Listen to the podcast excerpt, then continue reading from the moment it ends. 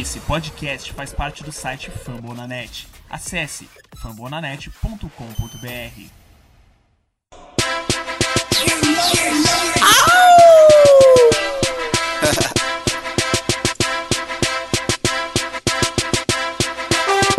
For all my Philadelphia Eagle fans, players, staff, supporters, investors, haters. Got pride. We Eagles, but we got the heart of a lion. Fly, Eagles, fly on the road to victory. Hit 'em low, hit 'em high, and watch our eagles fly on the road to victory. Welcome to the city of brotherly love. It's the 215 Philadelphia 1. Black green since birth, man. I'm telling you, son. Mike Vick play you the gun. É o Frenesi! Está começando o Greencast Brasil de número 3. E no episódio de hoje temos como pauta principal o Big Board que foi lançado no nosso Twitter e que gerou um pouco de polêmica. Mas para explicar as nossas escolhas, eu conto hoje com a presença das mais novas adições do nosso podcast.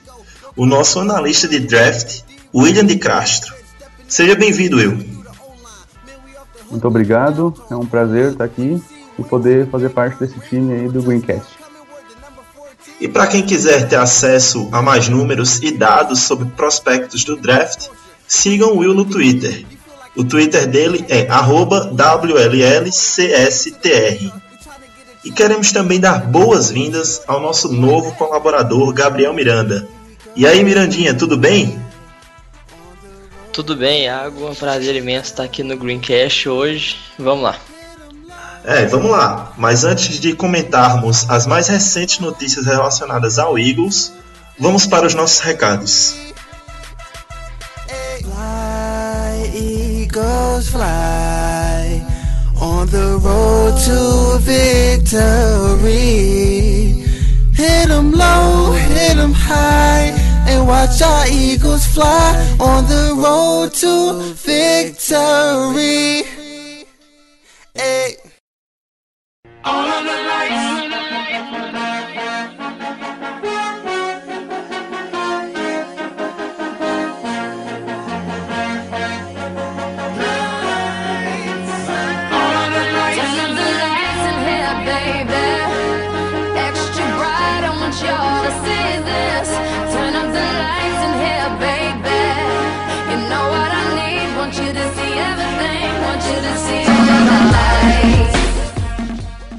Hoje nós temos alguns recados para vocês. Antes de tudo, nós gostaríamos de pedir muito que vocês seguissem o nosso Twitter. Para quem ainda não conhece, nós estamos lá sempre postando informações. O nosso Twitter é @greencastbr. Essa é a nossa ferramenta mais utilizada e a melhor maneira de você, torcedor, interagir conosco. Siga também o Twitter de outros colaboradores nossos, o Yuri e o Pedro, que estão lá sempre postando notícias sobre o Eagles. Os twitters deles são Eagles News BR e Eagles Insider BR. Para quem não sabe ainda, o nosso podcast faz parte de da maior rede de podcasts sobre futebol americano no Brasil, a rede Fumble na Net, que conta com os podcasts Black Yellow BR do Steelers, Casa do Corvo falando sobre o Baltimore Ravens, Colts Brasil, Go Saints falando sobre o New Orleans Saints, o Gold Rush BR falando sobre o 49ers e o Raiders Brasil. Ou seja, eu vou pedir para vocês seguirem lá no Twitter o Fumble na Net e acessarem www.fumblenanet.com.br. É muito importante que quando você acessar o Fambonanet, você deixe o seu comentário na nossa seção do site. É muito importante para o nosso crescimento. Comente sobre qual episódio você escutou, dê sugestões e opiniões. Nós vamos sempre estar lendo os comentários feitos lá no site do Fambonanet. Também não esqueçam de dar um review através do aplicativo que você usa para nos escutar. Aquelas 5 estrelas sempre vão nos deixar felizes. Outra coisa, essa semana, na quinta-feira, estaremos ao vivo durante o NFL Draft 2017, comentando as escolhas e sofrendo junto com vocês, tentando aliviar um pouco da ansiedade que fará parte de cada lá onde existe um torcedor do Eagles, até a hora da escolha número 14. No primeiro dia do draft, nós iremos disponibilizar através do Twitter um link para que vocês possam nos ouvir. E se você tem muita vontade de fazer parte da equipe do Greencast, envie um e-mail para a gente. Nosso contato é greencastbr.gmail.com. Nós estamos precisando muito, muito de editores e revisores. E se você acredita que tem algum talento que pode contribuir para melhorar o nosso podcast, não hesite em enviar um e-mail para a gente. O cara que está participando com, hoje com a gente aqui, o Gabriel Miranda, fez isso e está agora fazendo parte da nossa equipe. Caso você também tenha alguma dúvida, sugestão ou crítica, não hesite em nos contactar. Estamos sempre tentando responder a todos e melhorar o nosso podcast. Agora sim, vamos para o episódio número 3 do melhor podcast, o Greencast Brasil.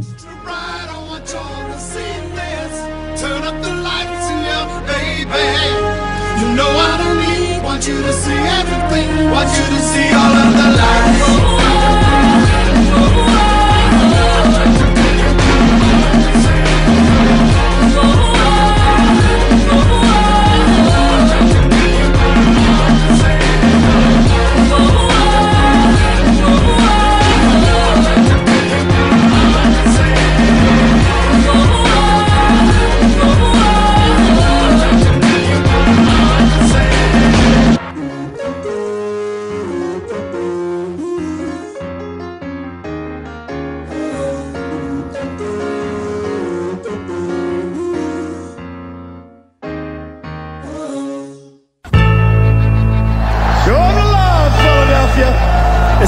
Philly stand up.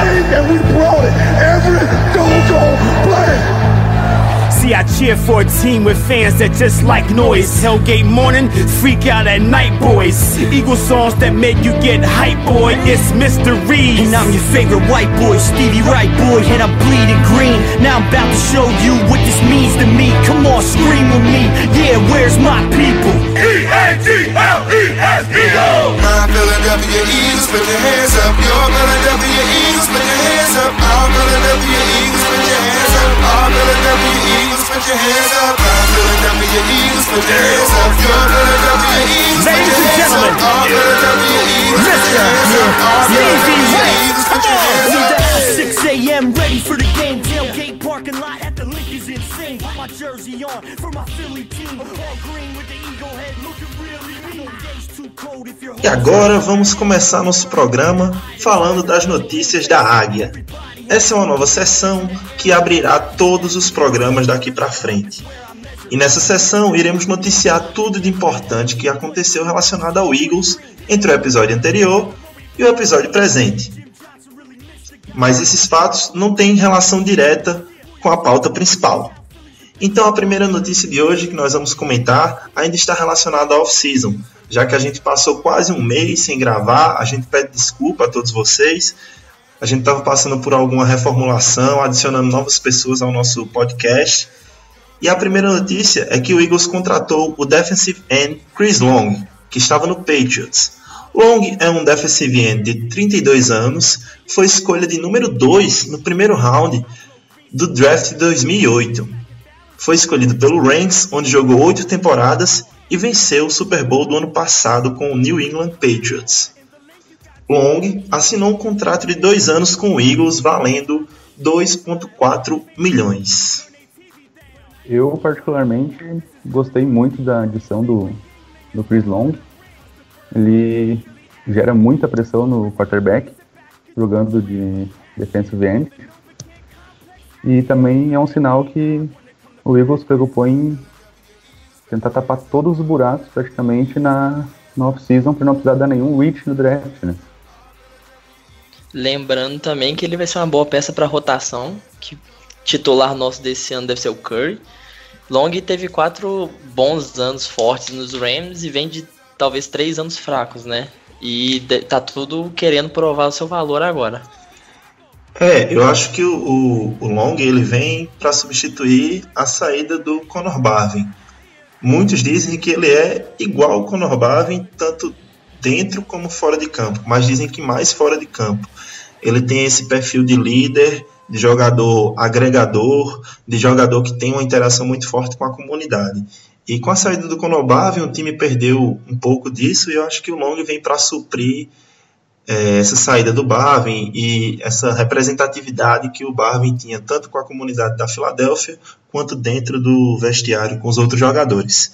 Prosseguindo nas nossas notícias relacionadas à off-season, o Eagles também assinou um cornerback, Patrick Robinson, que estava no Colts. O contrato desse cornerback é de um ano e vale apenas 775 mil dólares, com nenhum, nenhum dólarzinho, nenhuma doleta garantida. Robson, que vai completar 30 anos em setembro, foi outro que foi também draftado no primeiro round, na 32ª escolha pelo New Orleans Saints em 2010. É um jogador muito experiente, né, que vem para adicionar esse valor ao corpo de cornerbacks do Eagles, que está muito jovem e está é, bem, como é que eu posso dizer, fino, né? Não tem poucos jogadores, não temos muitas opções. E em toda a sua carreira na NFL, o Robinson não conseguiu se provar como um grande jogador, como um jogador, como uma escolha de primeiro round. Mas ele deu muitas entrevistas depois que foi contratado pelo pelo Eagles, dizendo que sabe que essa pode ser uma das suas últimas chances e que ele quer muito replicar o que o Malcolm Jenkins conseguiu fazer com a carreira dele. Que ele saiu lá do Saints é, em baixa, muitos dizendo que ele não era um jogador bom, e hoje o Jenkins é um dos melhores safeties da liga. O que é que vocês acharam da contratação do Robinson? É, eu acho que a contratação do Robson seria para o Eagles uma aposta, já que com nenhum cap que ele vai ter de garantido, seria mais uma aposta mesmo. E ele passará experiência, porque já que nossos, nossos cornerbacks são todos novos e não temos nenhum experiente, será mais uma aposta para o Eagles mesmo. Eu não conheço muito o Patrick Robinson, mas o que eu sei dizer sobre ele é que ele é um quarterback que nem a maioria dos quarterbacks do Eagles, baixinho, para mim, na minha opinião, ele é 5'10 ou 5'11. Hoje o déficit do Eagles só tem um cara maior que 5'11, que é o Jalen Mills, 6'0, se não me engano. E pra mim é um corpo de cornerback baixo, na minha opinião. É, você vinha dizendo, né, Will, que você acha que essa é, a chegada do Patrick Robinson seria meio que um seguro para que o time não tivesse a necessidade de draftar um cornerback no primeiro round do draft desse ano, né? Isso mesmo, é o, é o que o Eagle tá fazendo na, na off-season, né? Tá uh, tapando todos os buracos que teve no. praticamente todos os buracos que tem no time para não precisar uh, pegar nenhum jogador que não seja o melhor talento disponível. Tanto também porque na 14 não valeria nenhum cornerback a não ser Leighton E a com certeza não vai estar até a 14. É muito provável que o Marshawn Leighton não esteja mesmo disponível na, na 14, né? Então, qualquer muitos acham que qualquer outro cornerback seria um reach. Seria algo que o Eagles estaria se precipitando a fazer. Continuando com as notícias relacionadas à off-season, depois da saída do defensive tackle Benny Logan, que foi para o Kansas City Chiefs, o Eagles adquiriu através de uma troca o defensive tackle Timmy Jernigan.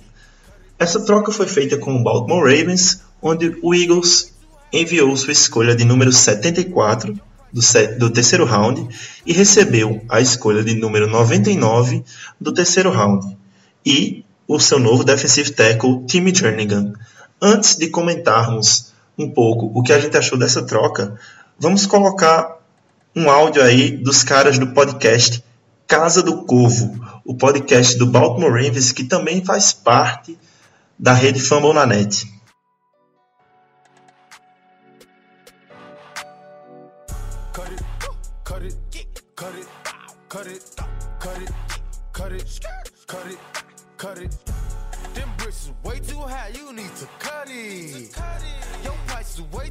Saudações, torcidas, torcida dos Eagles, todos vocês que escutam o Greencast Brasil. Eu sou Cleverton Liares, host da Casa do Corvo. Comigo está aqui João Gabriel Gelli. Tudo bem, João? Tudo? Opa aí, saudações, como você disse para todo, todos os torcedores do Eagles, estamos aqui em nome do, do, do Baltimore Ravens, né? E é isso aí. E a convido da galera do Greencast Brasil, a gente saiu da casa do Corvo e vamos para a casa da Águia. Dá um pulinho na casa da Águia para a gente falar um pouco sobre o Jimmy Jernigan, que ele foi no Baltimore, que a gente pode esperar dele na Filadélfia, certo? Certíssimo. Então, João, o que eu queria começar, e eu acho que você vai concordar comigo, o, o time, apesar de tudo que se falou dele, de nossa, que coisa ruim que o Baltimore fez, trocar um cara por uma posição melhor na terceira rodada, não precisava fazer isso. Ele não é aquele cara brilhante, né? Ele é um cara Não. razoável. Não, ele é um cara razoável, uma ótima peça de rotação, ele tem os fortes e os fracos dele. Mas eu vejo ele como um jogador de um potencial muito grande. Uhum. É, hoje, por exemplo, se você for pegar o maior stats dele, que é, se você for pegar o maior stats dele, que é o número de tackles, ele chega, o total máximo dele na liga é 37 tackles eu em 2015. Eu acho que ele não entra nem nos 50 primeiros, ele fica bem lá pra baixo. Uhum. É, então, é justamente por ele ter sido um jogador de rotação e esses Uhum. caras da, da linha defensiva, eles não costumam ter números absurdos de tackles. Normalmente os caras com mais tackles são os linebackers, às vezes os safeties. Uhum. É, e ele também ele não tem aquele porte físico ideal para a posição dele, né? Ele é forte, mas ele não é grande o suficiente para encarar de frente uma, uma linha ofensiva. Ele faz o trabalho dele, ele é disciplinado, ele se posta bem na linha, mas é, a própria análise da, da NFL diz isso, que ele carece um pouco de, de, de porte para encarar a ofensiva adversária. É, sim, ele não, não é o jogador com o maior porte físico de todos, mas eu acho que, que ele tem, tem as características positivas dele. Ele, no, no Baltimore, ele jogava num, num esquema 3-4, jogava de defensive end. Uhum. Né? No caso, no- nos Eagles, eu imagino que ele vai jogar mais de defensive tackle. É, vai fazer uma dupla ali bem maneira com, com o Fletcher Cox. Eu acho que ele tá chegando para substituir o Benny Logan ali. Não, não faz exatamente a mesma função, mas eu acho que, principalmente nas situações claras de passe, ele, vai, ele é uma peça bem interessante que o Jim Schwartz vai ter lá em Filadélfia. Uhum.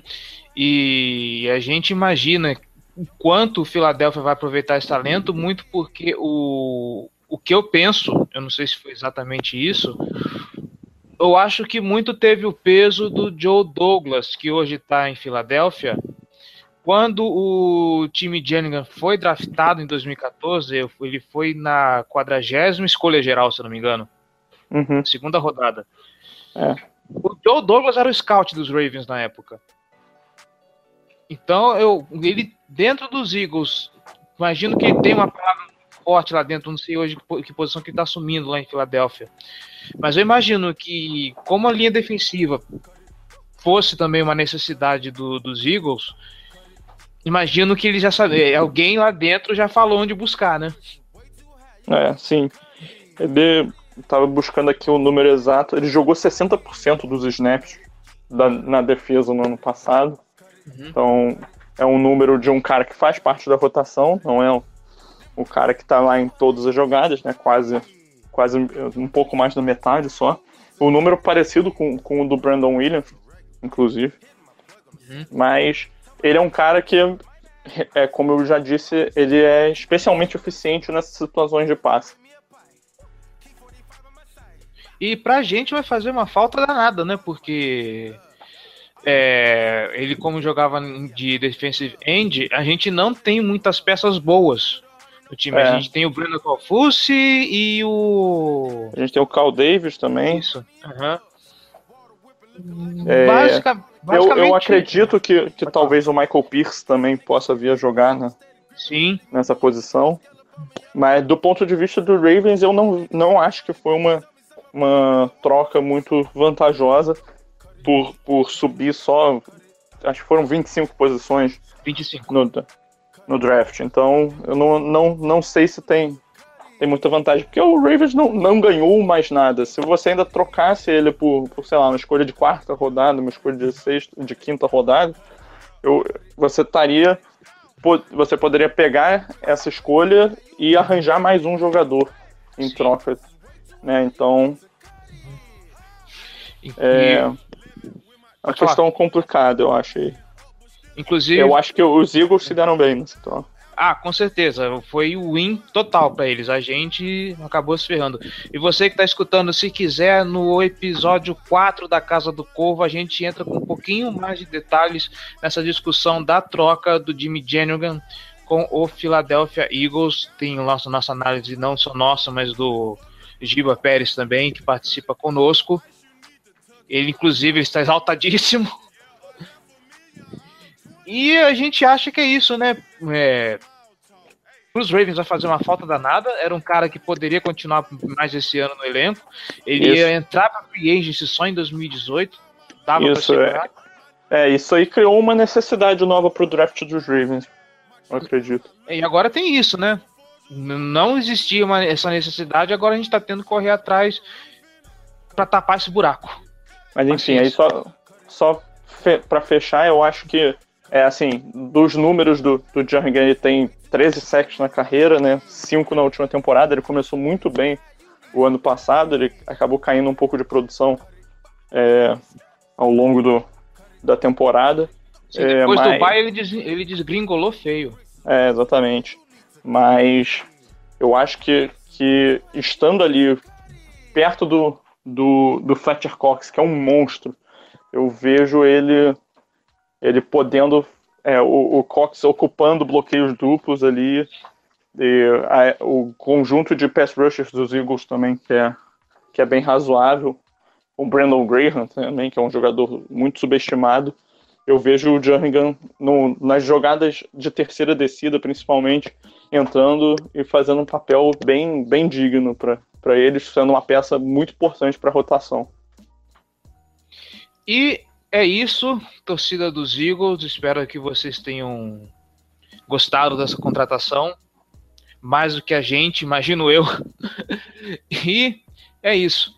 Se você quiser ouvir mais sobre esse jogador, como eu já falei, escute o episódio 4 da Casa do Corvo, que está lá eu, o Giba, o João, mais o Giba e o João, que são os especialistas. Eu aqui sou o host, mas fico no papel mais de torcedor mesmo. Mas a gente fez lá uma análise sobre ele, sobre essa troca, e é isso. Até uma próxima oportunidade. Isso, valeu, abraço.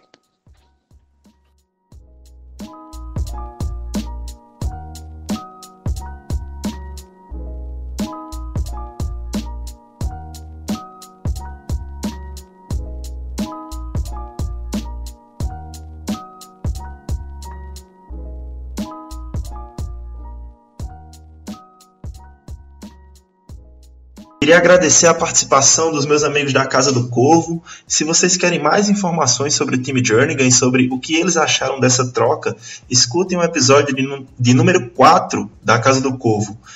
Recomendo para vocês. É um podcast muito bom. Os caras estão mandando muito bem e fazendo um trabalho muito legal, então merece o reconhecimento. Voltando para o nosso Greencast, a Casa da Águia e não a Casa do Corvo.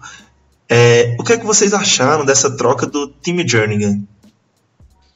É, para mim foi a melhor movimentação da free agency para os Eagles, porque o time de Jernigan vai se encaixar perfeitamente no, no, como- no, estilo de defesa do nosso coordenador defensivo, Jim. Ele No vai um esquema, DT né? que- esquema, assim, que é um, é um DT que vai inteiramente para o ataque de quarterback, já que o nosso esquema de defesa não é, não é, não é muito de uso de blitz, ele é mais para ele é mais em zona, essas coisas, e não vai muito em blitz. Seria mais só ataque da linha defensiva mesmo.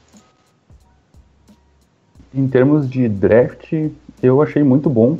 Apesar de ele estar no final de contrato de, de rookie, uh, o Eagles praticamente colocou um, defensive tackle no, no roster uh, sem perder uma escolha de draft. Ele dropou 25 posições no terceiro round, e, mas continuou com a pick.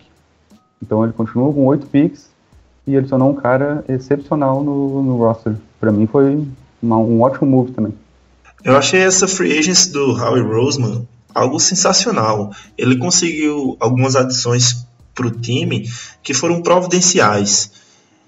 Ele conseguiu elevar muito o nível da nossa defesa e do nosso ataque. O Tim Jerningham é um cara especialista em pass rush, e se a gente for comparar um pouco ele com o nosso antigo defensive tackle, o Ben Logan, o Ben Logan, ele hoje tem 27 anos de idade e nos seus 51 jogos que ele começou, ou nos seus 59 jogos, sendo 51 como titular, ele acumulou apenas 5.5 sacks.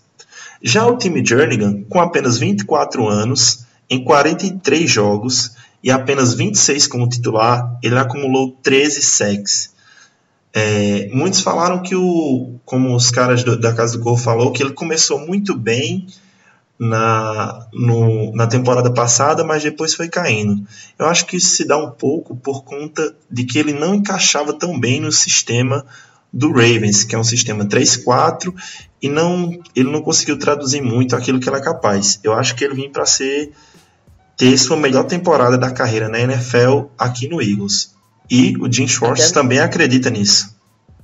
Até na mesma no entrevista ele disse que está muito feliz e que vai para cima mesmo. Sim, foi uma das melhores coletivas que teve nessa off-season, foi a do time Jernigan. Fiquei muito feliz com o jeito dele. Os caras perguntaram muito, queriam, tipo, procurar falhas nele e ele só dizendo: eu quero ser o melhor, eu quero, eu vou para cima, eu vou para ter o meu melhor ano. Eu tenho certeza que eu vou funcionar nesse sistema.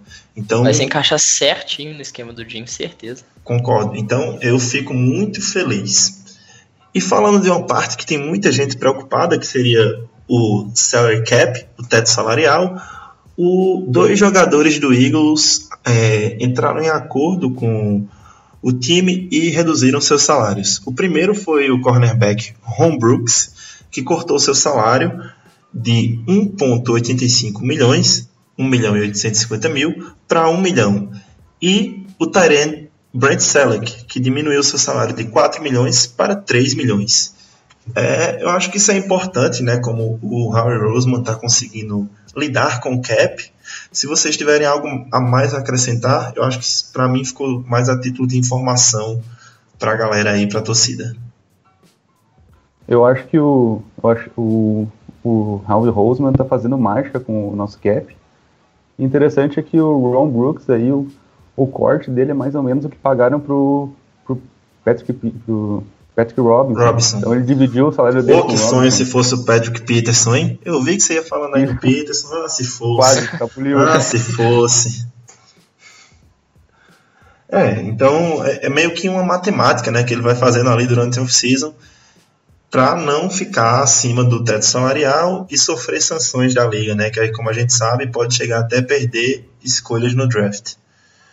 E continuando com as notícias da nossa off-season, é, o Tyrande Trey Burton assinou uma tender offer, que seria uma um extensão do seu contrato, seria mais um ano de contrato, sendo que essa tender ela tem um valor pré-definido, e nesse caso é de 2,7 milhões.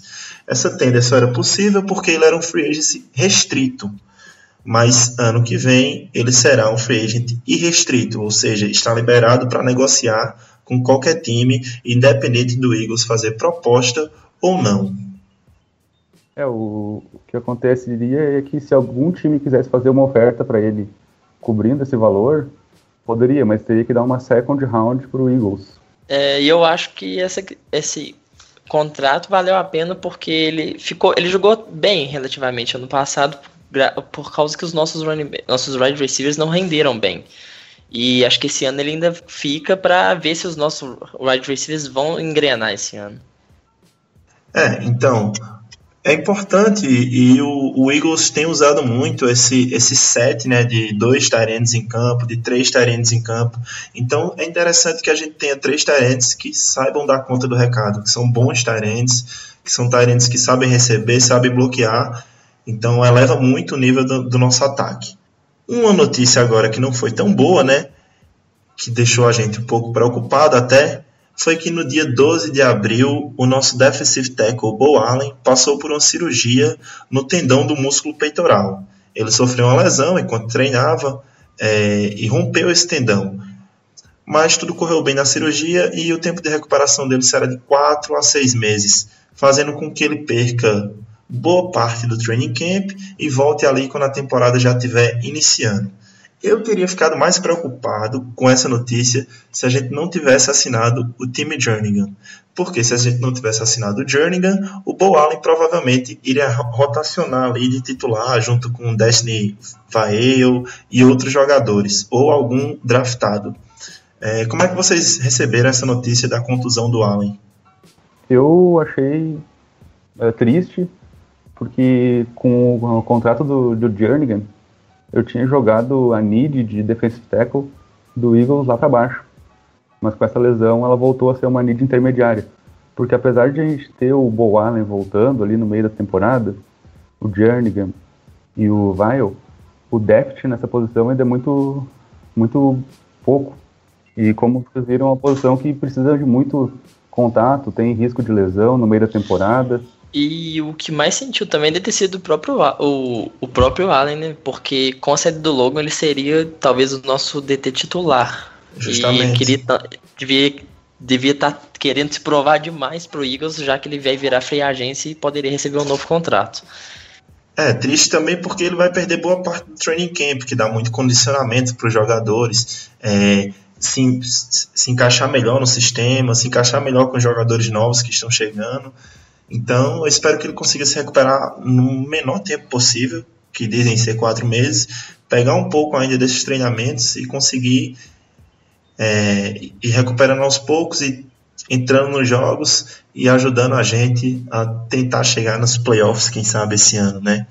Ele que foi um jogador que sempre rotacionou tão bem com o Logan. Ano passado jogou muito bem. Sim, jogou muito bem. É, teve participações interessantes, recuperou um fumble, se eu não me engano. É, jogou muito bem. Contra os Vikings. Exatamente. Sendo que para chegar nos playoffs, a gente tem 16 semanas, ou melhor dizendo, 20 semanas, 4 de pré-season e mais 16, é, 16 de temporada regular. E essa semana, como todos sabem, a NFL divulgou tanto o calendário da pré-temporada como da temporada regular. Na pré-temporada, nós enfrentaremos Packers fora de casa, Bills dentro de casa, Dolphins dentro de casa e Jets fora de casa. Na temporada regular, o que vocês precisam saber agora, que não tem muita relação, é que a gente abre a temporada fora de casa contra o Washington Redskins. Nós ainda vamos fazer um outro episódio analisando todo o calendário do Eagles.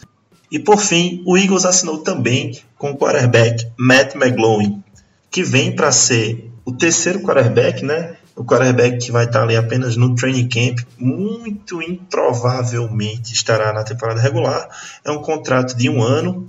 É, o McGloin, que passou os quatro primeiros anos da sua carreira com o Raiders, onde lá era backup do Derek Carr, e vem para ser o nosso terceiro QB. Então agora nós podemos ir direto para a nossa pauta principal, onde iremos discutir o nosso Big Board que foi lançado essa semana no nosso Twitter. Além do nosso Big Board, onde mostramos nossos 14 jogadores preferidos desse draft, montamos boards também para running back, wide receiver e cornerback. Quem será que são os melhores dessa classe do draft?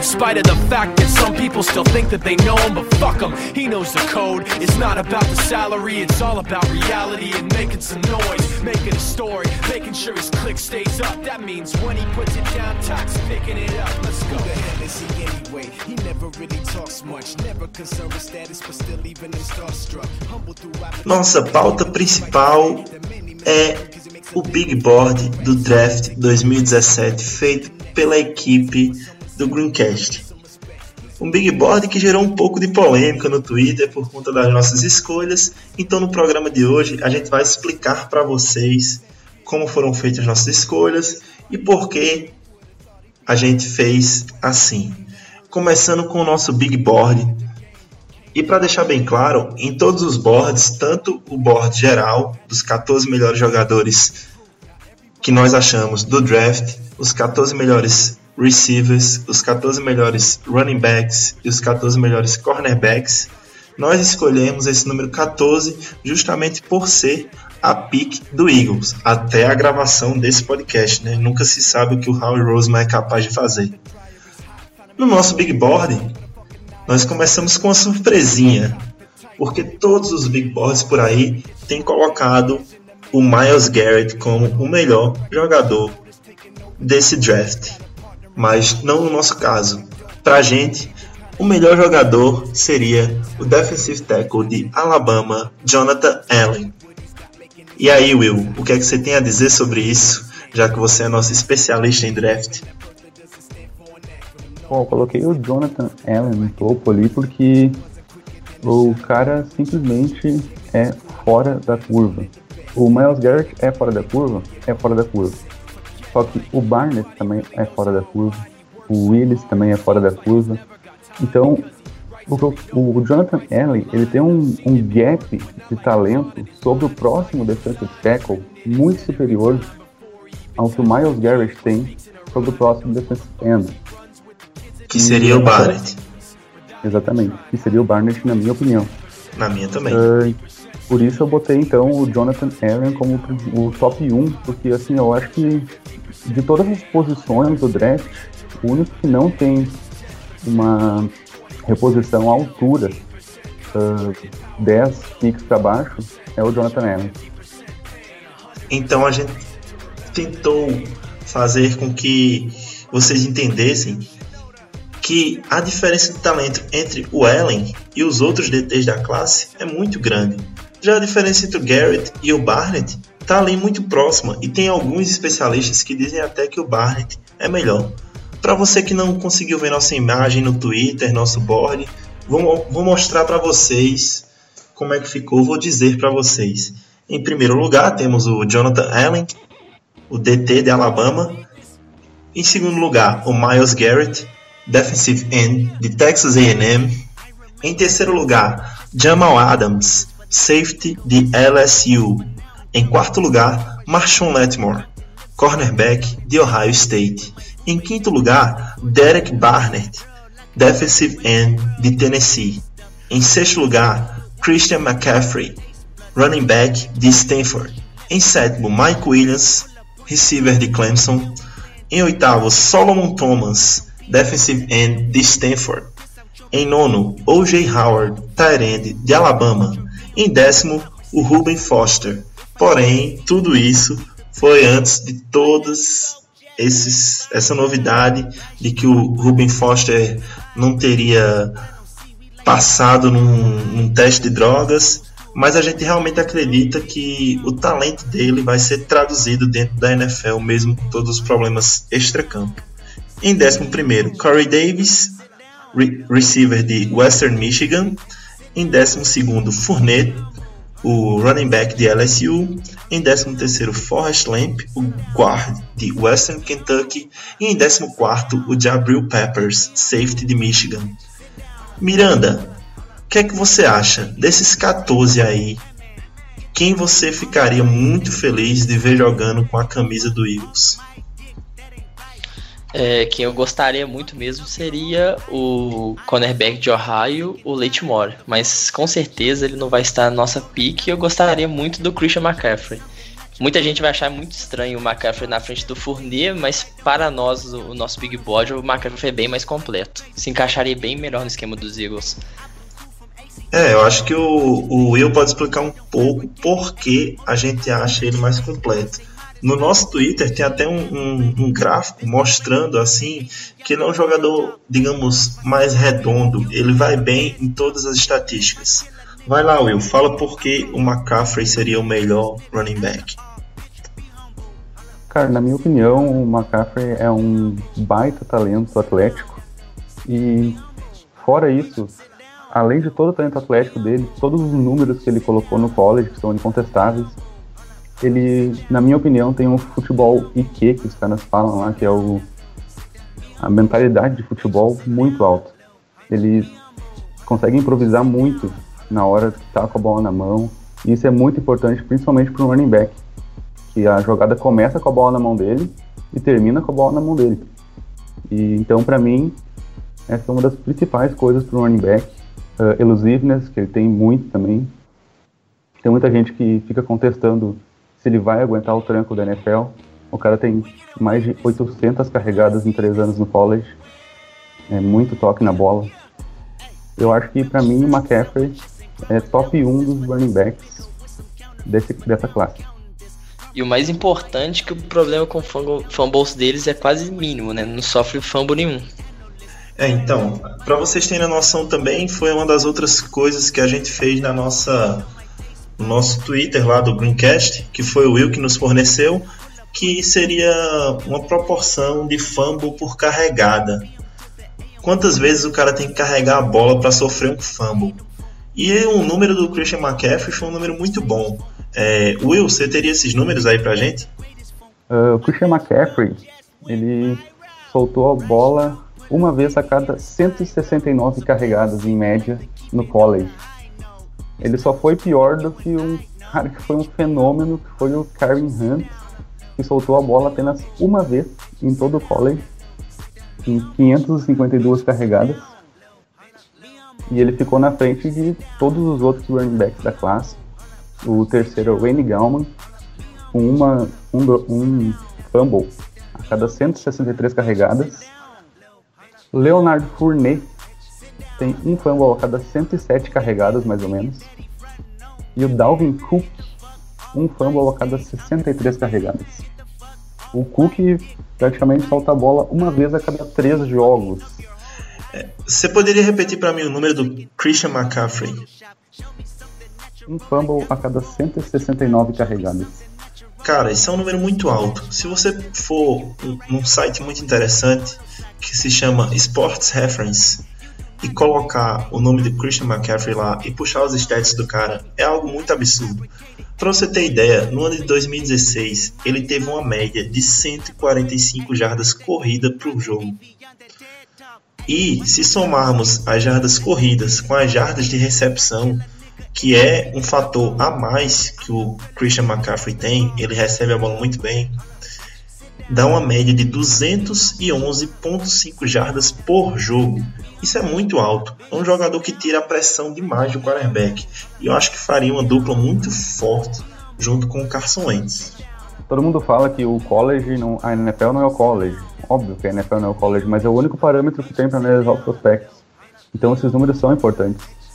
E o, o medo até dos outros times, dos outros torcedores dos outros times da NFL é colocar o McCaffrey junto com o Wentz, porque ele é muito bom numa área que o Wentz é muito bom, que é lançando curto, explorando mismatches. Então isso ia ajudar muito o nosso ataque, tirar muita pressão do quarterback segundanista, que é o nosso caso. Até porque tu ter um, uma ameaça, que nem o Christian McCaffrey no backfield, tu traz o safety para perto do box e tu deixa mais espaço na secundária, facilita muito os lançamentos longos. Então isso é, é muito importante tu, na minha opinião, completar o ataque. E já que a gente está falando de ataque, de como esses jogadores podem funcionar em alguns ataques de certas equipes, principalmente do Eagles, né?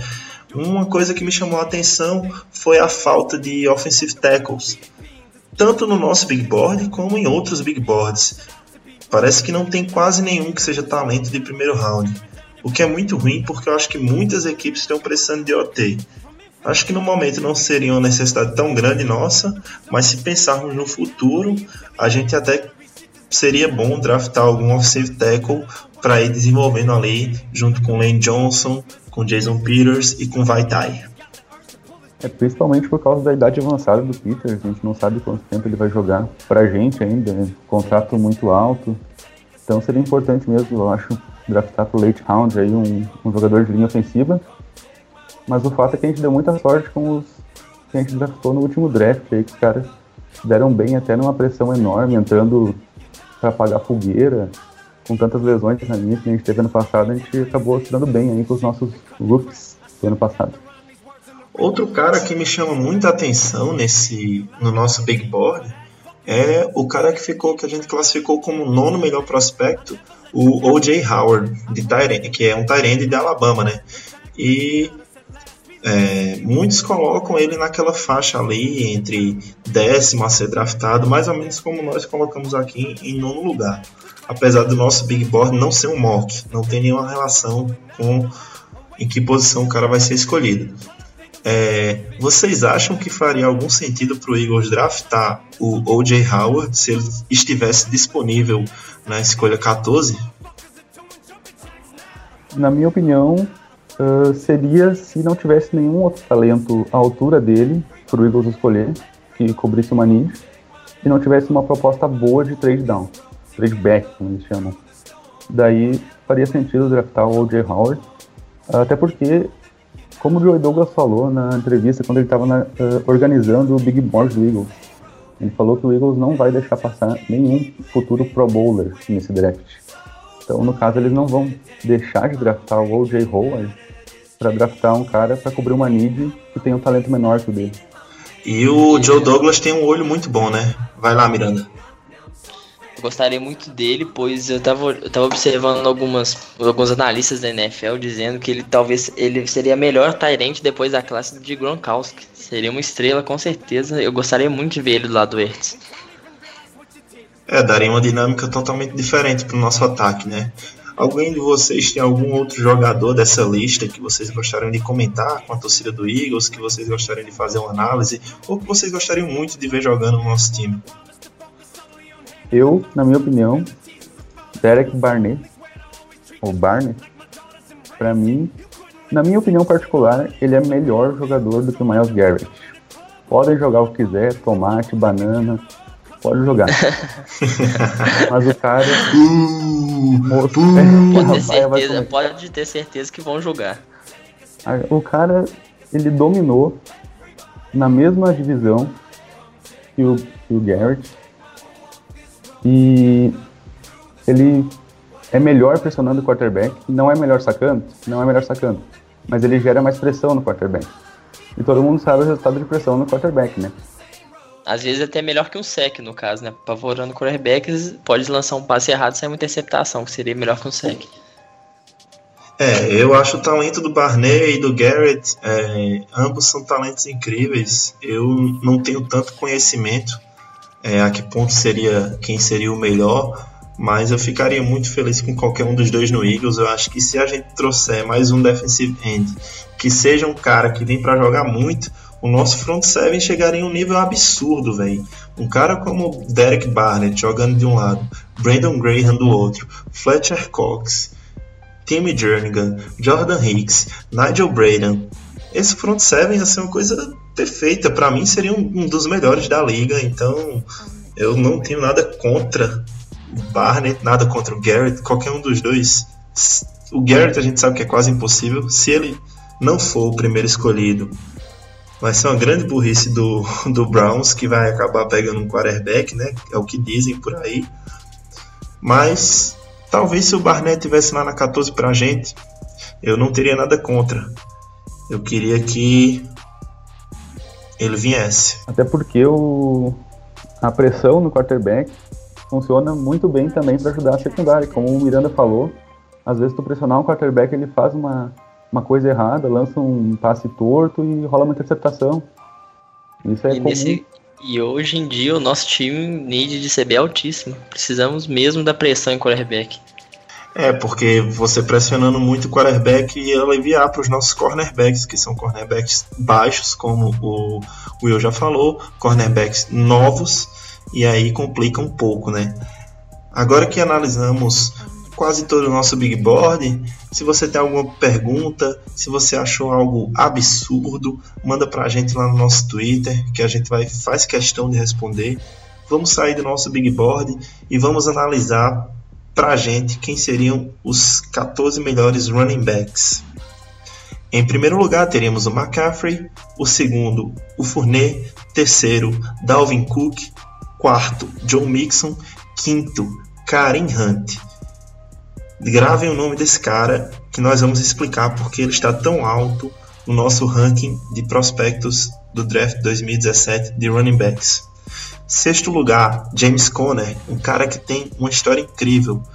É, conseguiu combater um câncer e voltou a jogar pela Universidade de Pittsburgh. Sétimo, Alvin Kamara, mais conhecido como o Dropador ou o Homem Fumble. Oitavo, Samaj Perini. Nono, Jeremy Nichols, McNichols. Décimo, Marlon Mack. Décimo primeiro, Donta Foreman. Não batam na gente. Décimo segundo, Wayne Gallman. Décimo terceiro, Donald Pumphrey.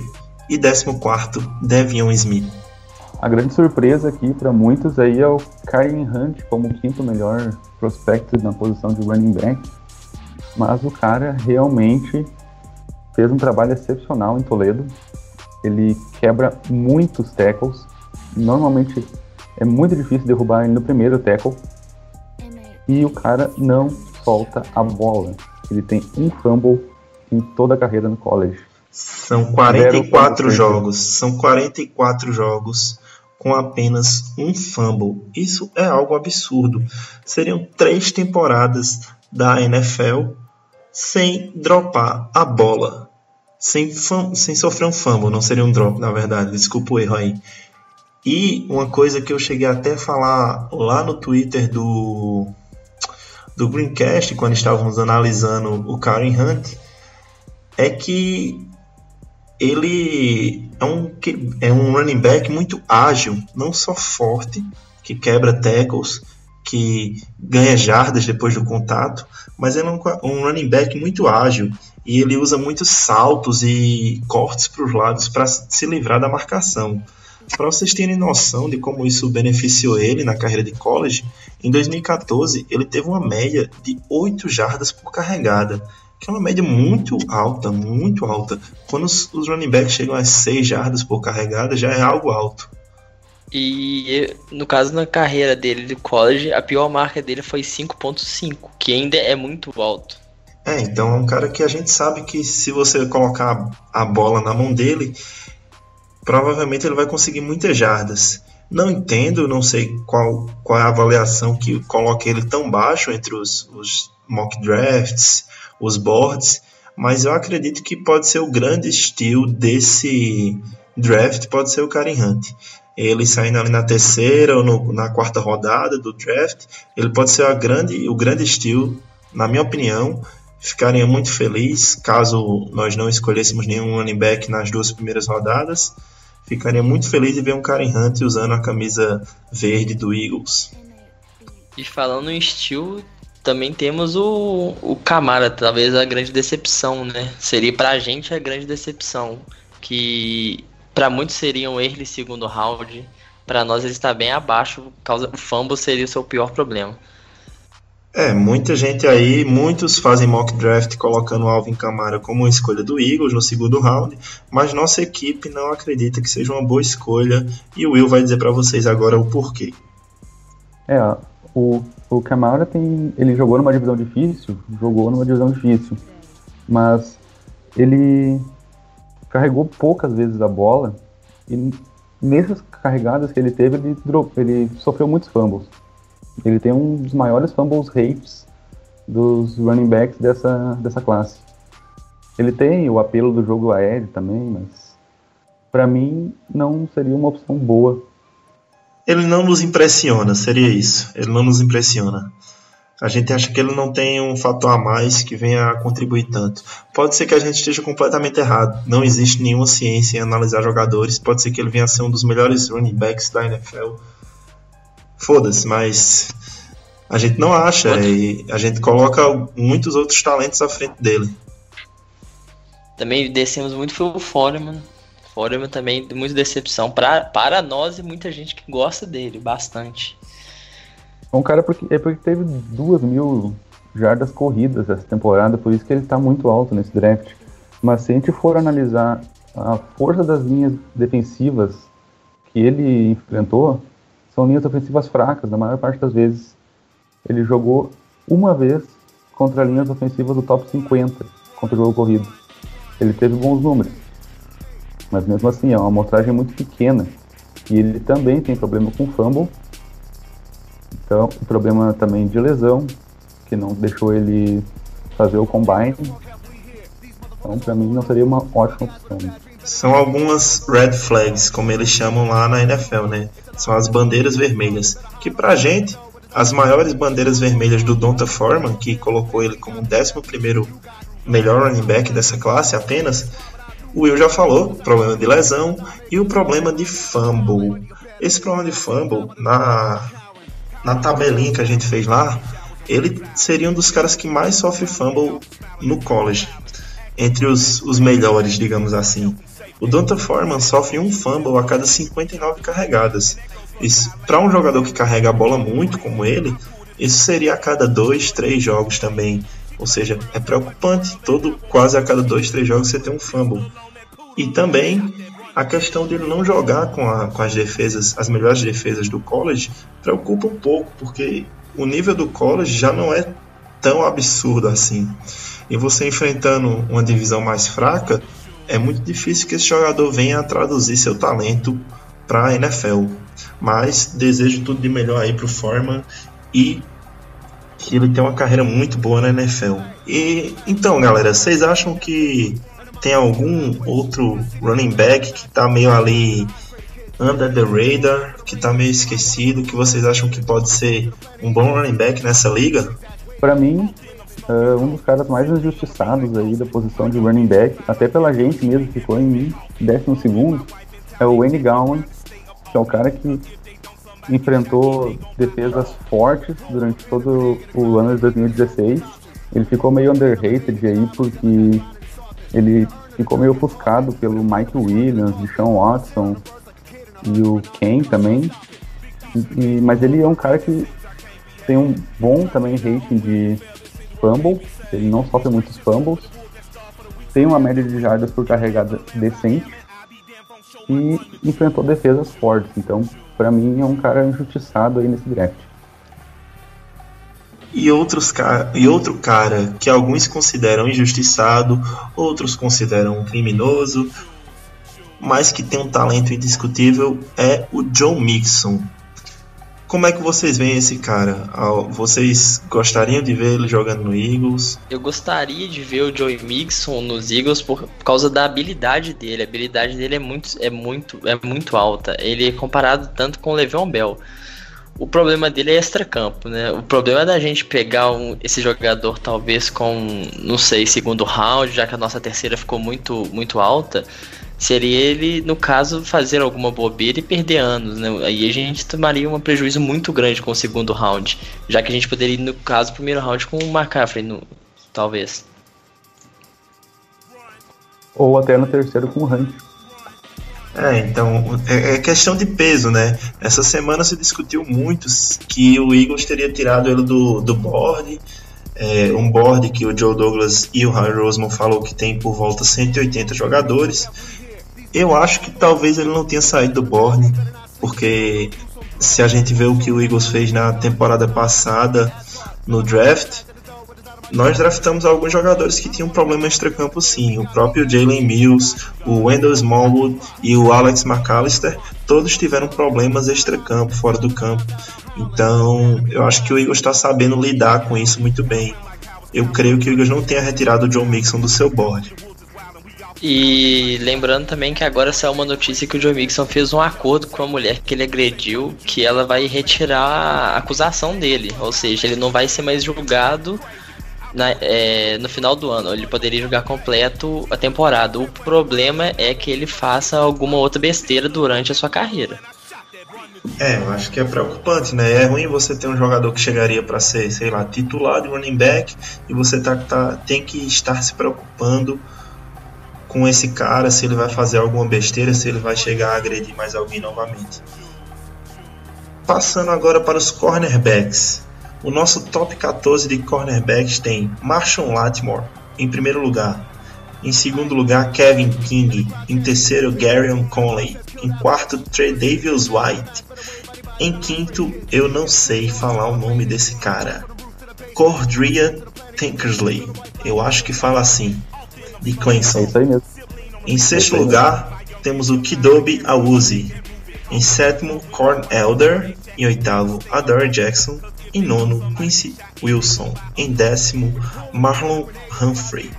Em décimo primeiro, Razul Douglas. Em décimo segundo, mais um com nome bem fácil, Akello Witherspoon. Em décimo terceiro, Sidney Jones. E em décimo quarto, o Jordan Lewis. Para mim, o que mais se destaca aí nessa, nessa lista dos nossos cornerbacks preferidos do draft seria a queda do Sidney Jones. Porque a gente sabe que se ele não tivesse sofrido essa lesão do tendão de Aquiles, ele seria o primeiro. Mas a gente quis deixar ele ainda entre os top 14 porque a gente acredita que ele pode voltar, não esse ano, mas no próximo, e ser um, um, um cornerback titular. E uma péssima notícia pra torcida dos Eagles, né? Porque ele tava sendo muito especulado nos Eagles com a 14, porque ele valeria a 14. Já que o Letmore não vai estar lá, seria ele, acho que, o maior valor de cornerback na 14, já que a nossa need é muito gritante. E pra gente eu ainda acho que ele vale a pena, até numa third, porque como eu costumo falar, ah, a gente provavelmente não vai colocar dois cornerbacks ah, novatos em campo. Então, um dos cornerbacks que a gente draftaria, eu imagino que a gente vai pegar dois. Um deles vai sentar a temporada inteira. Então, se for para sentar a temporada inteira, que seja um cara com talento do Sidney Jones. É, e um cornerback que tem sido muito ligado ao Eagles, que também fez visita no Eagles. Eu vou passar agora para vocês uma lista de todos os cornerbacks que visitaram o Eagles. Marlon Humphrey, Garyon Conley, Damonte Kazi, Kevin King, Adore Jackson, Quincy Wilson e Kidobi Awuzie. O último que eu vou falar agora é um que muitos, muitos caras da imprensa de Philly têm ligado ele ao, Eagles. É o cornerback de Colorado, o Akello Witherspoon. É um cara que jogou junto com o Kidobi Awuzie, né? Era a dupla de defensive backs lá do Colorado e que ficaram muito em evidência nesse último ano. É, dizem que o, o talento do Witherspoon está sendo não tão valorizado e que ele pode ser uma boa opção para o Eagles no segundo ou no terceiro ou até no final na- nessa pick de final do terceiro round, né, que é a pick 99. É, quem mais vocês se agradariam em ver jogando no Eagles desses cornerbacks que citamos aqui? Na minha opinião, o Kevin King ali como segundo talento para mim é muito importante. Ele teve três temporadas sensacionais jogando em Washington, junto com o Jones. Ele permitiu em 2014 um passer rating de 80,3, em 2015 de 59,8 e em 2016 de 55,6. Isso é uma média, é um- ele tem um padrão de manter a- as características dele o- jogando bem. E é um atleta que vem subindo muito nos, nos mock drafts e nos boards, né? O Kevin King, que não começou tão alto e hoje em dia é bem valorizado e já tá ali disputando muito com o Gary Conley, né? Quem seria o segundo melhor cornerback deste, deste draft. Finalizando aqui então o Cordria Tankers, né? Ah, na minha opinião, um dos favoritos nesse, nessa classe. Ele é muito físico. Ele tem alguns problemas com flags, mas isso é questão para mim de treinamento. E além dele ser muito físico, que é uma característica também do Humphrey, ele consegue jogar bem com a bola no ar. Ele consegue marcar a bola no ar. Ele não toma muita big play. Para mim é um dos melhores aí da, da classe também. Isso foi um problema grande do Eagles na última temporada, né? Cedeu muitas big plays. Fomos o time que tomou mais jardas dos dois lados de cornerback. Olhando em geral, tivemos dois piores cornerbacks titulares da liga. E citando também o Humphrey, eu acho que o pessoal não gostou muito, não deve gostar muito, porque o, o Humphrey na nossa lista foi o décimo, né? E se você for ver mocks da galera, ele, deve, ele sai como o terceiro, talvez o quarto melhor cornerback. Tem muitos mocks que colocam ele saindo no primeiro round ainda também. Mas é tudo uma questão de, de análise e de gosto também, né? Tipo, a gente analisa muito caras que tenham esse, esse tipo de jogo mais físico, que, que a gente acha que o talento vai traduzir melhor na NFL, né? Porque tem alguns caras que demoram mais. A gente vê muitos caras que foram draftados no, no primeiro round e não, hoje em dia não vão tão bem na, na NFL. A gente tem um exemplo no nosso próprio time, mas é melhor não falar esse nome para não zicar. E sobre o Humphrey ainda, por que, que a gente deixou ele tão baixo? É que, pra mim, ele é muito bom com a bola na frente dele. Mas como eu falei, ele toma muita bola aérea. Ele não marca muito bem a bola aérea. Isso levando em consideração que a linha de Alabama é uma linha fenomenal. Ela faz os quarterbacks errarem muito. E mesmo assim, ele ainda toma muita bola no ar. E passando agora para os nossos 14 wide receivers preferidos do draft de 2017, vou passar nossa lista rapidinho. Também teve polêmica nessa lista, mas vamos lá. Primeiro, Mike Williams de Clemson. Segundo, Corey Davis de Western Michigan. Terceiro, John Ross de Washington. Quarto, Chris Goodwin de Penn State. Quinto, Cooper Cup de East Washington. Sexto, Carlos Henderson de Louisiana Tech. Sétimo, Taiwan Taylor de Western Kentucky. Eu sou fã desse cara, depois vamos falar mais dele. Oitavo, Zay Jones de East Carolina. O nono, Chad Hansen de Califórnia. O décimo, D.D. Westbrook de Oklahoma. O décimo primeiro, Juju Smith-Schuster de USC. O décimo segundo, Josh Malone de Tennessee. O décimo terceiro é o Isaiah Ford de Virginia Tech. E o décimo quarto seria o Curtis Samuel de Ohio State. É, eu queria começar falando desse cara que está bem no meio aí da nossa lista, o Tawan Taylor, que é um cara que também está um pouco underrated, um pouco esquecido. O que é que você tem a falar sobre o Tawan Taylor, Will? Cara, na minha opinião, ele é um, que nem tu falou, ele tá meio underrated ele é injustiçado, ele é um talento incrível. Ele faz muitas big plays. A velocidade do cara é incrível, é uma coisa absurda. E o que surpreende ainda, além da velocidade, é a velocidade que ele muda de direção. Ele tem um change of direction muito rápido. Ele não perde velocidade para mudar de direção. Tanto que ele foi um dos quase top performers no three cone, no, no combine. E ele converte muito as recepções dele em primeira descida. Isso é muito importante com um wide receiver.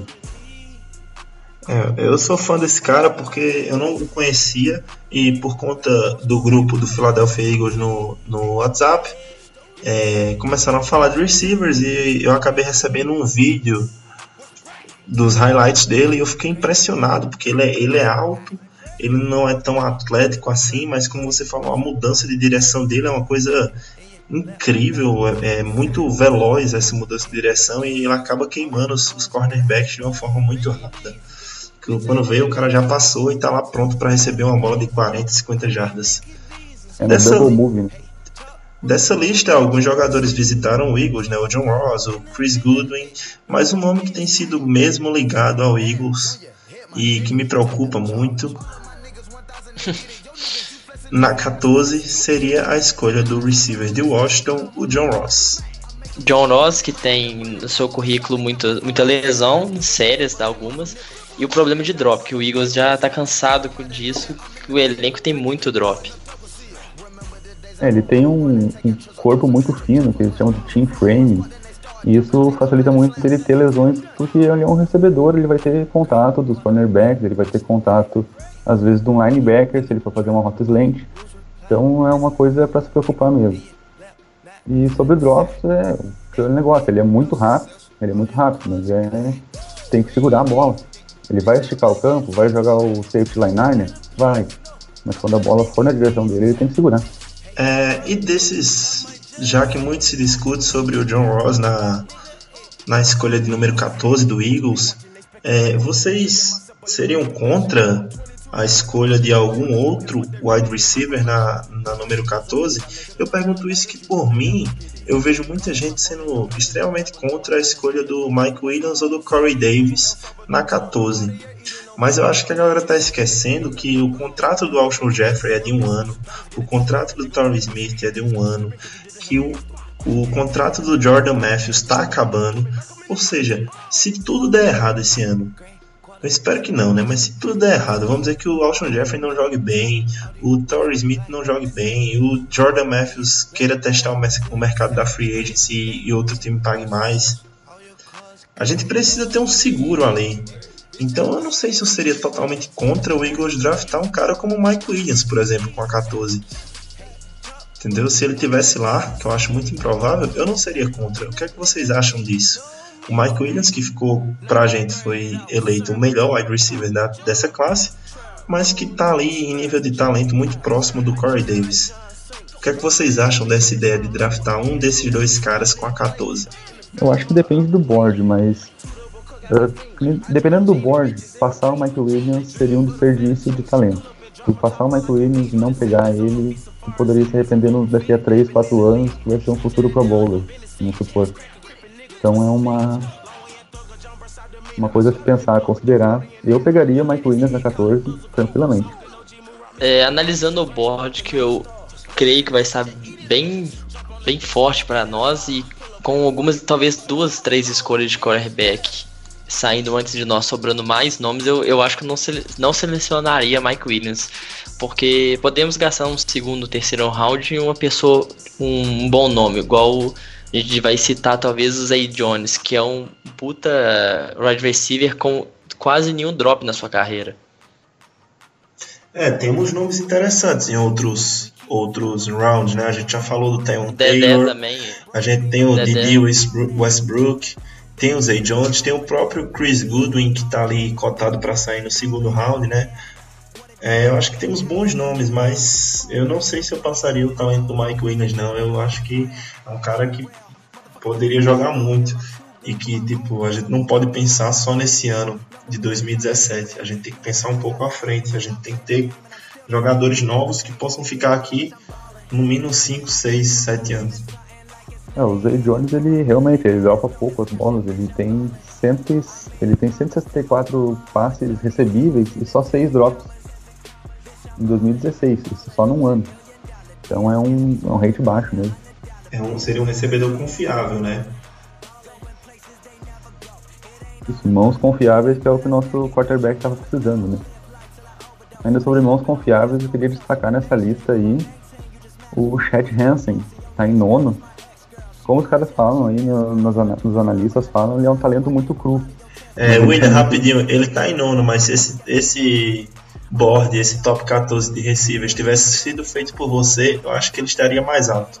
Eu digo É, apenas sim. por você, mas como foi uma equipe toda, ele ficou em nono. Mas eu sei que se fosse só seu, ele estaria bem mais alto. Exatamente. Ele, ele é um cara também com as mãos muito confiáveis, ele tem um catch radius alto. Então se o, se o quarterback errar por alguns centímetros, ele consegue ajustar a rota e pegar a bola. E ele também é muito bom convertendo as recepções de primeiras descidas e big plays.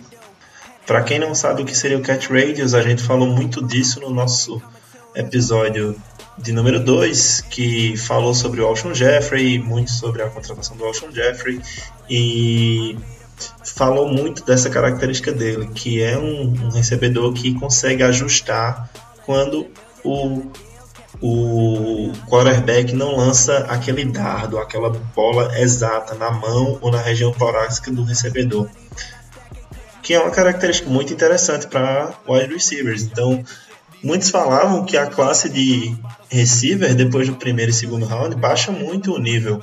Mas eu não acredito que seja isso, visto que a gente tem talentos como o próprio Chad Hansen, que você falou, e o Tyron Taylor, né? Que os times que pegarem provavelmente serão bem felizes com ele. E para fechar essa nossa pauta principal do nosso big board, dessa questão da, que a gente focou muito no primeiro round, né? Falamos pouco de outros rounds, da escolha do número 14. É, quem vocês não escolheriam de forma alguma com a pick de número 14? Começar então aqui. Bom, a minha não escolheria de forma alguma de ontem era o Ruben Foster, né? Mas como saiu esse rolo, ele é uma não pick óbvia na 14. Então eu vou mudar a minha não pick da 14 para John Ross. É, eu iria falar justamente como o William falou, o Ruben Foster, que, é- que se você for pensar vendo Mox, muita gente gosta dele. Já a gente analisando, a gente já não, não acha ele tão pra valer um primeiro round, talvez. E mudando, eu, sele- eu não selecionaria também o John Ross. É, para não ficar tão óbvio que esse podcast odeia o John Ross, eu vou falar de Abil Peppers, que é um cara que muitos colocam naquela faixa ali também de 14 ou até antes.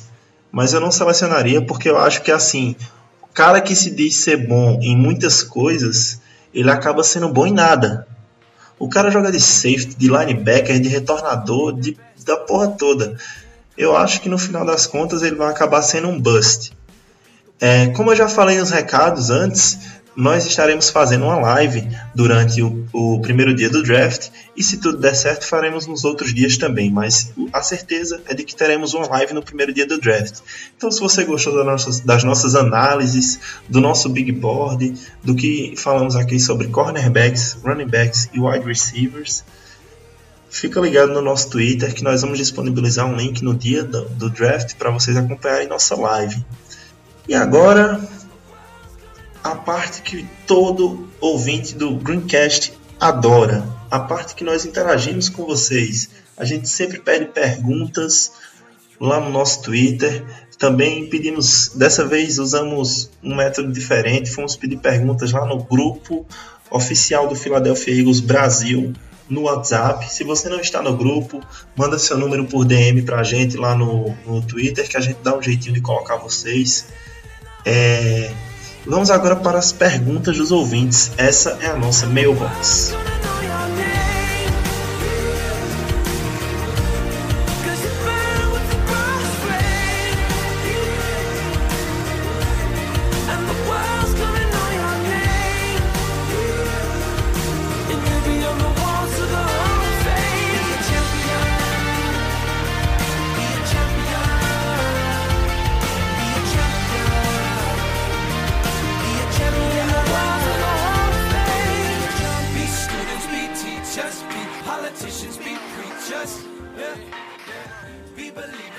Na nossa mailbox de hoje temos quatro perguntas. A primeira pergunta vem do Le- Leopoldo, veio lá do grupo do Philadelphia Eagles no WhatsApp. Ele pergunta: qual é o seu jogador preferido do draft e quem você acha que o Eagles vai acabar escolhendo com a 14? Bom, o meu jogador preferido desse draft é o Christian McCaffrey, pela, pela versatilidade dele, pelo futebol IQ dele, que eu já citei também aqui. E quem que eu acho que o Eagles vai acabar pegando no dia do draft? Eu acho que o Eagles vai acabar pegando o Christian McCaffrey se ele estiver no board. Ainda sobre o jogador preferido do draft, tem um jogador que ninguém fala, que eu gosto muito, que é o linebacker de Stanford, Jordan Evans. Para mim ele cai como uma luva no Eagles, porque ele joga muito bem na cobertura e ele jogaria muito bem no weak side, que é o lado que o Eagles precisa de um linebacker. Fiquem de olho nesse nome, Jordan Evans. Não, não, Stanford não, Oklahoma, perdão. O meu jogador favorito desse draft, eu acho que seria o Marshall Latimore. Mas também pela nossa need, comecei a observar ele, seria o meu preferido seria o Latimore. E o Adams também, eu acho ele um o Adams um puta safety.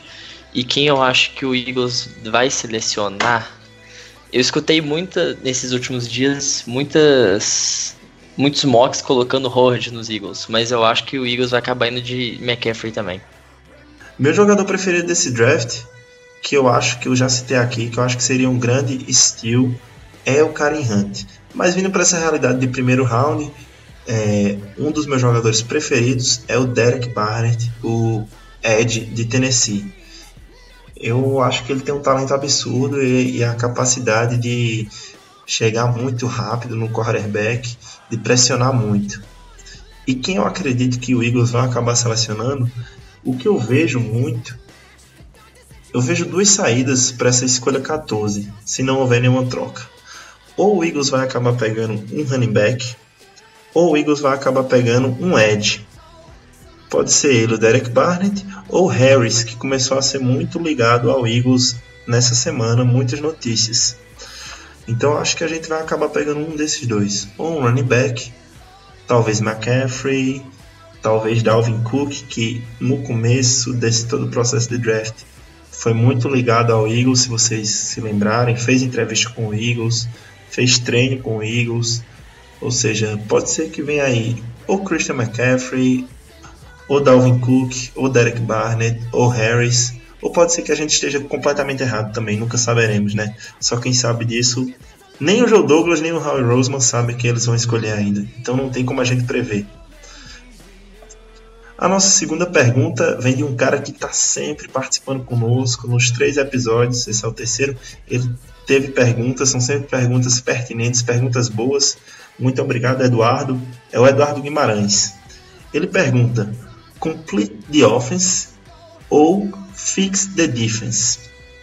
E ele explica: apesar de termos perdido jogadores na defesa e não termos CB para entrar em campo, há quem acredite que devemos completar primeiro o ataque, indo de offense e offense nas duas primeiras picks. Tudo pelo desenvolvimento do quarterback nesse momento. E no ano que vem arrumaria o resto, no caso, a defesa. O que vocês acham? Bom, na minha opinião, eu gosto muito da filosofia do complete the offense. Uh, e o porquê é o seguinte: a, o ataque ele trabalha muito mais na sincronia, na confiança, e a defesa é mais responsiva, ela, ela trabalha muito mais na reação. Então, tu tendo mais tempo de treino no ataque, tu consegue coisas melhores. A defesa consegue se adaptar melhor à improvisação. Então, cercar o, o Carson Wentz com as armas que ele precisa o quanto antes, melhor é o resultado pra gente. É o que eu acho. E, mas sobre pegar offense e offense nas duas primeiras picks, eu contesto. Eu acho que tem que pegar o talento melhor. Não adianta tu pular Barnett, por exemplo, para pegar o Chris Godwin, que seja o wide receiver que sobrar. Concordo plenamente. Concordo Então, muito com o que você que- falou. O que eu acho é que a gente tem que priorizar nas duas primeiras ou nas três primeiras picks o ataque antes da defesa se tiver os, os talentos parecidos. Os talentos parecidos, né? Mesmo nível de talento, ataque e defesa, ataque. O que eu acredito é que o que me parece é que o nosso ataque é um projeto muito mais próximo de ser um ataque de elite do que nossa defesa. Apesar do nosso front seven estar no caminho muito certo, mas esse buraco que a gente tem na, na secundária pausa muito esse projeto de ter um time que vai ser muito eficiente e vai chegar nos playoffs. Eu acredito que se a gente conseguisse completar nosso ataque, como ele denominou em inglês aí, né, complete the offense, nesse draft e nessa off-season, como a gente vem fazendo, daria mais chance da gente chegar um pouco mais longe esse ano. Finalizando então sobre Complete the Offense, o, um exemplo que deu certo ano passado foi o Atlanta. O Atlanta foi para os playoffs, jogou bem nos playoffs, chegou no Super Bowl só com ataque. A defesa deles não é boa, tanto que eles perderam todos os jogos que eles marcaram 30 ou menos pontos. Ou seja, a gente viu que é um conceito que pode dar certo. Deu quase 100% certo. Na pergunta de número 3, temos o Matheus Ibrahim, que também veio lá do grupo do Philadelphia Eagles no WhatsApp. E a gente já discutiu isso, então, Matheus, eu acho que sua pergunta está meio que respondida. É, você perguntou qual seria a opinião de vocês caso o Eagles pegue um wide receiver na 14. Acho que o Will pode repetir um pouco a explicação dele, que é uma explicação bem sensata, de que depende muito do talento e de quem vai estar disponível no board. É, como eu falei antes, não dá para pular um talento, por exemplo, do Mike Williams. Se o Mike Williams estiver disponível na 14, tem que pegar, não dá para ignorar um talento como esse.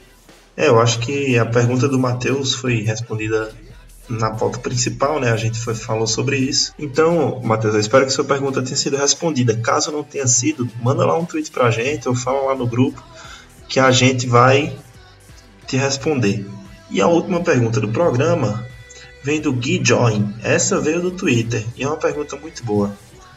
Levando em consideração o tanto de bons jogadores que existem nessa classe do draft, principalmente cornerback e running back, o que acham de um trade down? Olha, eu desde o início eu acho que eu fui a favor de um trade down para selecionar um cornerback e ganhar talvez uma, um segundo round, segundo round uma quarta, porque o buraco, a maior need do nosso time mesmo seria cornerback. Eu gostaria de pelo menos um de primeiro round, talvez, para poder pelo menos tampar um, um pouco o buraco, porque o último ano foi desastroso, foi, foi terrível, perdemos muitos jogos por causa de cornerback. E eu gostaria muito de ter dado der um trade down e talvez pegar, não sei, o Garion Conley, que seria um ótimo cornerback. Eu acredito que toda a maioria dos torcedores do Eagles são a favor do trade down. Eu vi poucos que são contra, mas o problema da trade é justamente esse, é, encontrar um parceiro para essa trade. Tem que ser algum time que esteja muito apaixonado por um jogador em específico e disposto a abrir mão ou tenha recursos para abrir mão de fazer essa troca e pegar aquele jogador que eles estão indo atrás. Eu, a minha compactuação com o trade down vai confrontar o que tem no board. Por exemplo, com Barnett no board, eu não daria um trade down. É uma coisa muito perigosa. Tu pular um talento como o do Barnett para acabar pegando mais uma pick de terceiro round que for. Então, ia depender muito do board. Mesmo, quase a mesma situação do, da pergunta número 3 ali do wide receiver na 14. É, depende do board, tem talento que não dá para pular. É, o problema é justamente esse, é muito difícil de prever o que vai acontecer, é difícil de prever se tem times disponíveis a subir, porque para você subir no primeiro round, o preço não é barato, é alto, geralmente é uma pique de segundo até terceiro round. Ou seja, eu acho que depende muito da situação, como eu falou. Eu queria muito agradecer as perguntas que todos os ouvintes enviaram. Nem sempre a gente pode responder todas, porque senão o programa vai ficar muito longo. Esse mesmo já está mais longo do que os anteriores. Queria aqui agradecer a participação dos novos integrantes do Greencast. O Will, nosso analista de draft, o nosso novo colaborador Gabriel Miranda. É, muito obrigado pela participação de vocês e espero ver vocês mais vezes aqui comigo. Muito obrigado aí, Iago, pelo convite. Obrigado à equipe do Greencast. Uh, muito obrigado pelas perguntas que vocês enviaram aí pra gente. Muito importante a participação de vocês. E até uma próxima. Obrigado, Iago, pelo esse voto de confiança na gente. E tamo junto aí, todos os, todos os programas se der. Fly Eagles Fly. Fly Eagles Fly, rumo ao 16-0. E não esqueçam de escutar nossa live do draft. Fui!